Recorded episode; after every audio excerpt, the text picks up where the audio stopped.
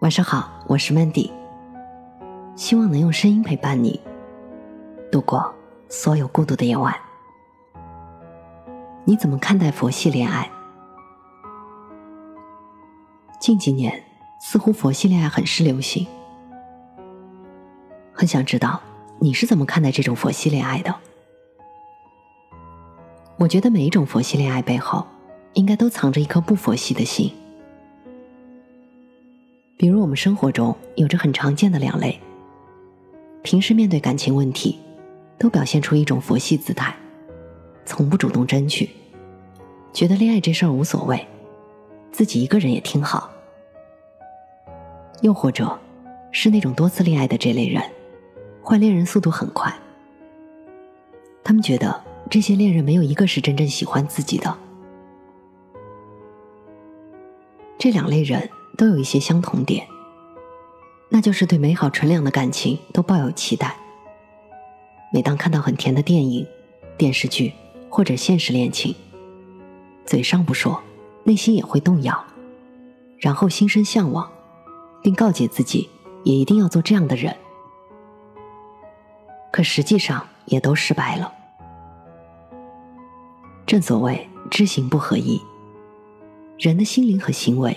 即刻会因为外部因素而产生矛盾，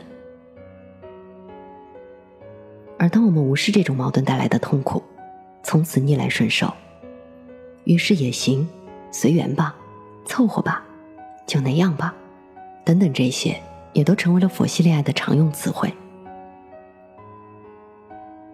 佛系恋爱其实分两种情况，第一种是恋爱前，第二种则是恋爱中。我们先来说说第一种。我相信，在大家的生活圈子里，一定有那种各方面条件都不错的男孩女孩，可是他们对自己的恋爱始终提不起兴趣来。我有一个朋友就是如此，他谈过两个女朋友，最后都以分手告终了。打那开始，对于恋爱这件事儿，他从来都是随遇而安，绝不强求。平时把自己的时间安排得很满，看起来也没什么时间谈恋爱。而跟他聊过之后，我才发现“无欲则刚”这四个字，简直让他用的炉火纯青。这样的原因在于，当他不过分奢求幸福的感觉的时候，也不会被幸福的代价所伤害。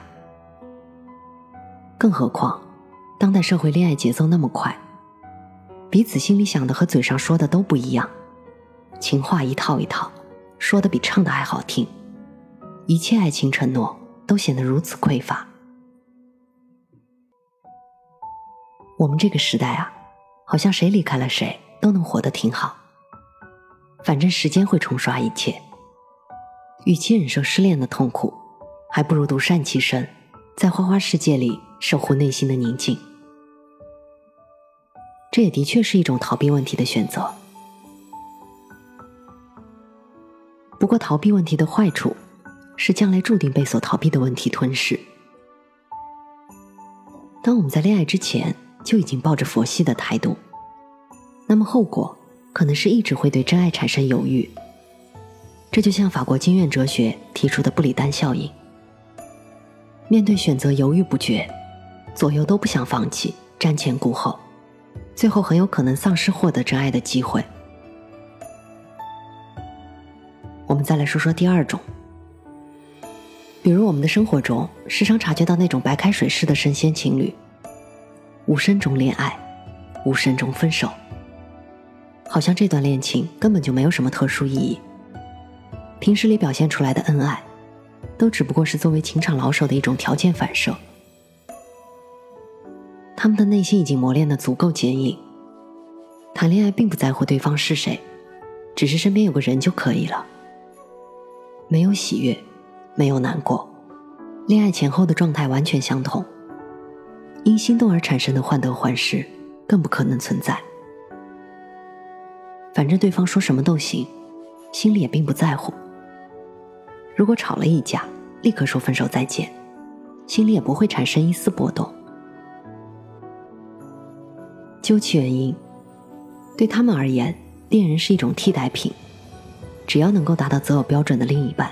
都可以成为恋人，现在社会诱惑足够多，年轻一代的快感越来越容易满足，而传统的男女关系本质也在发生变化，彼此防备成了常态。反正谁也别耽误谁的时间，高兴就在一起，不高兴就分开。反正这个时代选择很多，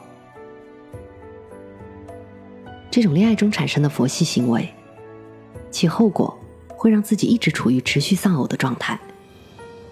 毕竟在情感世界里，谁也不去相信，那么对自己也是一种伤害。而伤害过后，一旦适应了腐朽的感情。那未来势必会带来心理上的空虚感，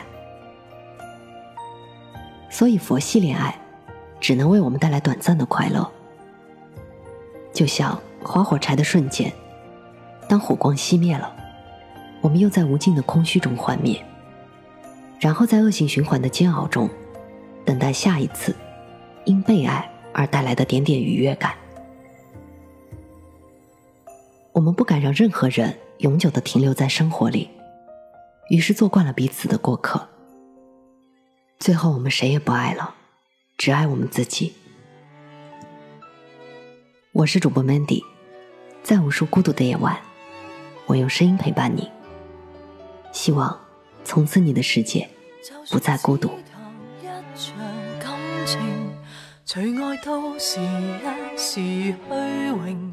不等于在蜜月套房游玩过，就可自入自出仙境。情愿获得你的尊敬，承受太高傲的罪名，挤得进你臂弯，情怀渐冷，未算孤苦也伶仃。明知爱这种男孩子。也许只能如此，但我会成为你最牵挂的一个女子。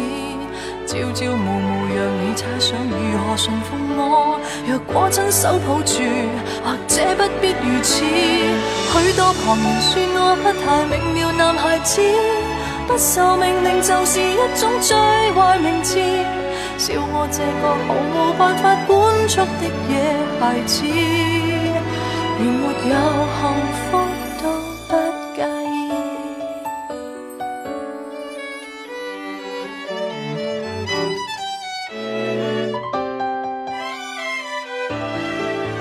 若我依然坚持忠诚难道你又适合安定真可惜，说要吻我的还未吻，自己就自梦中苏醒。离场是否有点失敬？还是更轰烈的剧情？必须有这结果，才能怀念我，让我于荒野驰骋。明知爱这种男孩子。也许只能如此，但我会成为你最牵挂的一个女子。朝朝暮暮让你猜想如何驯服我，若果亲手抱住，或者不必如此。许多旁人说我不太明了，男孩子不受命令就是一种最坏名字，笑我这个毫无办法管束的野孩子。